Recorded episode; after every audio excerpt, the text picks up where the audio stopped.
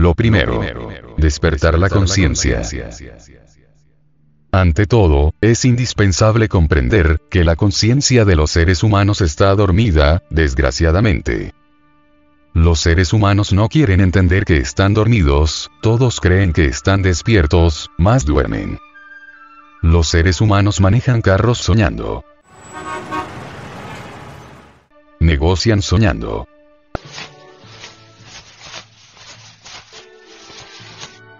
Andan por las calles convencidas que están despiertas.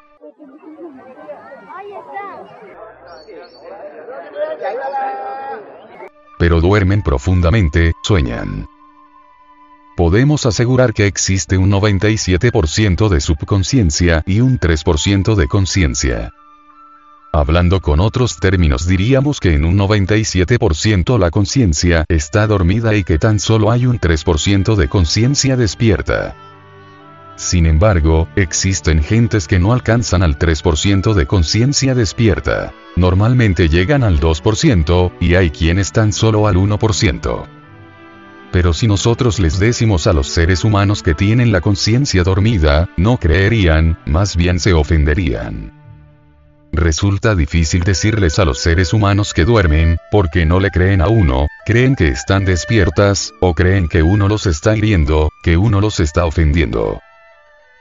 Es necesario despertar, y las sagradas escrituras insisten en la necesidad de despertar. Desafortunadamente no enseñan, no dan la clave, no dan la explicación. Es necesario, pues, explicar, y eso es lo que estamos haciendo aquí, precisamente. Enseñando el camino del despertar. Ante todo es necesario, primero que todo, convencernos sinceramente que estamos dormidos. Cuando uno acepta que está dormido, es señal o síntoma que quiere despertar. Esto es algo muy semejante al loco que está loco. Ningún loco acepta que está loco, todos los locos creen que están muy bien. Cuando un loco acepta que está loco, es señal inequívoca que está mejorando. Y pueden evidenciar ustedes esto en los manicomios. No hay loco que acepte que está loco. Observen ustedes en los manicomios, que aquellos locos que ya están casi listos para salir del manicomio, aceptan que lo están, comprenden que lo están, y esa es, precisamente, la señal inequívoca que ya están mejorando notablemente. Lo mismo sucede con las gentes que tienen la conciencia dormida. No aceptan que están dormidas. Pero cuando ya lo aceptan, es una señal inequívoca que quieren despertar, o que comienza a despertar. ¿Cómo lograr ese despertar? Obviamente ya sabemos que el fundamento está en la disolución del ego, eso es incuestionable, y ese es un asunto que ustedes no lo ignoran, pero, claro, tenemos que ayudarnos con distintos métodos y procedimientos. Todo lo que coadyuve para el despertar es útil. Existe una técnica de las tantísimas que nos enseñara el venerable maestro. Samael Weor es necesario dividir la atención en tres partes. Primera. Sujeto. Segunda. Objeto u objetos, hablando en forma pluralizada. Y tercero. Lugar. Primero. Sujeto. No olvidarse uno de sí mismo. Cuando uno se olvida de sí mismo, comete en la vida muy graves errores. Por ejemplo, si nos olvidamos de sí mismos ante una copa de vino, ¿qué sucedería? Que no solamente nos tomamos la copa, sino que podemos tomarnos muchas más y emborracharnos. De manera, pues, que sería grave olvidarse uno de sí mismo ante una copa de vino. Ahora, si nos olvidamos de sí mismos ante una persona del sexo opuesto, ¿qué sucedería? Podríamos llegar a la fornicación, o al adulterio. De manera que no debe olvidarse uno de sí mismos jamás. Si nos olvidamos de sí mismos, por ejemplo, ante un insultador, seguro que terminamos también insultándolo hasta dándonos de golpes con el insultador. Es, pues, indispensable no olvidarse uno jamás de sí mismo. Mas es muy fácil olvidarse de sí mismo. Para ello es indispensable autovigilarnos, autoobservarnos, controlando la mente y los sentidos. Cuán difícil es no olvidarse uno de sí mismo. Es fácil olvidarse uno de sí mismo. pero al decir no olvidarse de sí mismo, nos referimos a estar uno vigilando los sentidos y la mente, porque si uno no controla los sentidos y la mente, uno cae en el sueño de la conciencia, auto-observando nuestros sentimientos, nuestros impulsos internos, externos, nuestras emociones, nuestros instintos, nuestros hábitos, etcétera, etcétera, etcétera. El segundo aspecto o la segunda fase del despertar de la conciencia, o sea, objeto u objetos. Si uno, por ejemplo, ve un hermoso objeto, un traje, o un anillo, un perfume, lo que sea, y lo ve uno en una vitrina. Y si uno se encanta hacia aquel objeto que uno está viendo, allí lo primero que sucede es que uno cae en la inconsciencia, porque... porque se olvidó de sí mismo. Al ver al objeto hay varios procesos. Primero, identificación. Se olvida uno de sí mismo y se identifica con el objeto. Dice, qué hermoso, qué bonito es esto. Si yo tuviera dinero, yo me los compraría. Etcétera, etcétera. Después viene la fascinación. Queda uno fascinado por el objeto. Si es un bonito traje dice uno, qué bueno, el día que tenga me lo compro. Este color está muy bonito etcétera, etcétera. Y la mujer diría, sí, este vestido está muy bello, yo me lo compraría.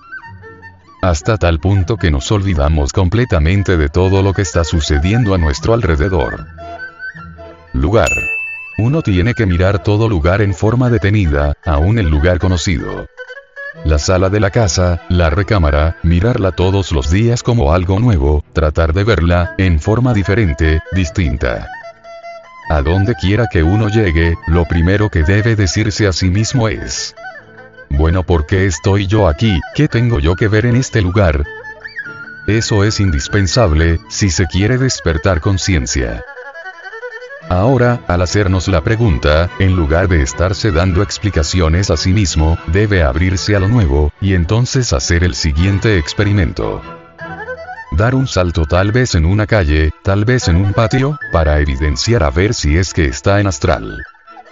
Mas sucede que muchas veces el individuo, aún haciéndose esa pregunta y aún dando el salto, no flote, porque su mente ponga peso, inconscientemente, a lo que no tiene peso, es decir, subconscientemente, o infraconscientemente esté creyendo que esté en físico y entonces, al dar el salto, le pone un peso que no existe a la mente y entonces pesa, y aunque no pese, pesa, y entonces, el individuo se autoengaña diciendo, Estoy en físico, y fracasa en el experimento. Pues en ese momento, lo que tiene uno que hacer es no olvidarse de sí mismo, eso es todo, sin más ni más. No hay necesidad de preguntarse quién soy, ni nada de esas cosas. En ese instante, repito, lo que tiene uno que es que no olvidarse jamás de sí mismo. Objeto. Contemplar todo objeto a ver qué puede ver de extraño y raro. Lugar. ¿Por qué estoy aquí? Es un interrogante que uno tiene que hacerse. Si yo vivo en otro lugar, ¿qué estoy haciendo aquí? Eso debe hacerse de instante en instante, de momento en momento.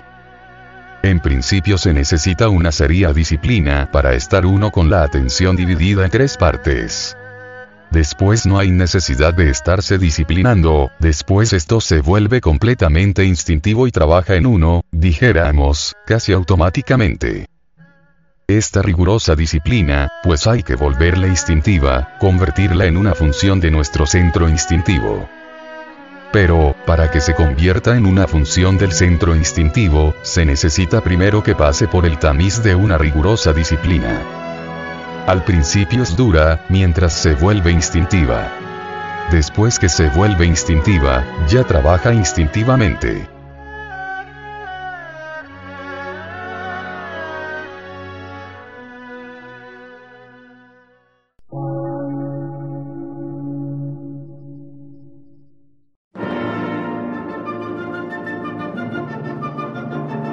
Emisora, gnóstica, transmundial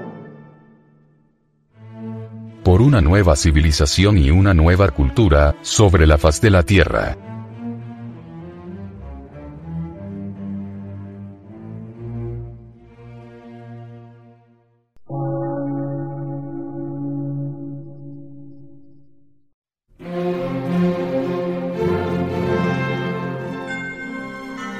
Medio de radiodifusión, científico, artístico, místico y filosófico, de la Asociación Colombiana de Centros de Estudios Gnósticos, Antropológicos, Psicológicos y Culturales. A.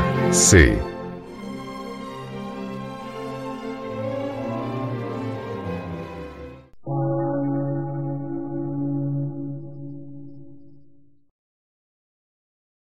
Lectura en movimiento. Difusión sin fronteras.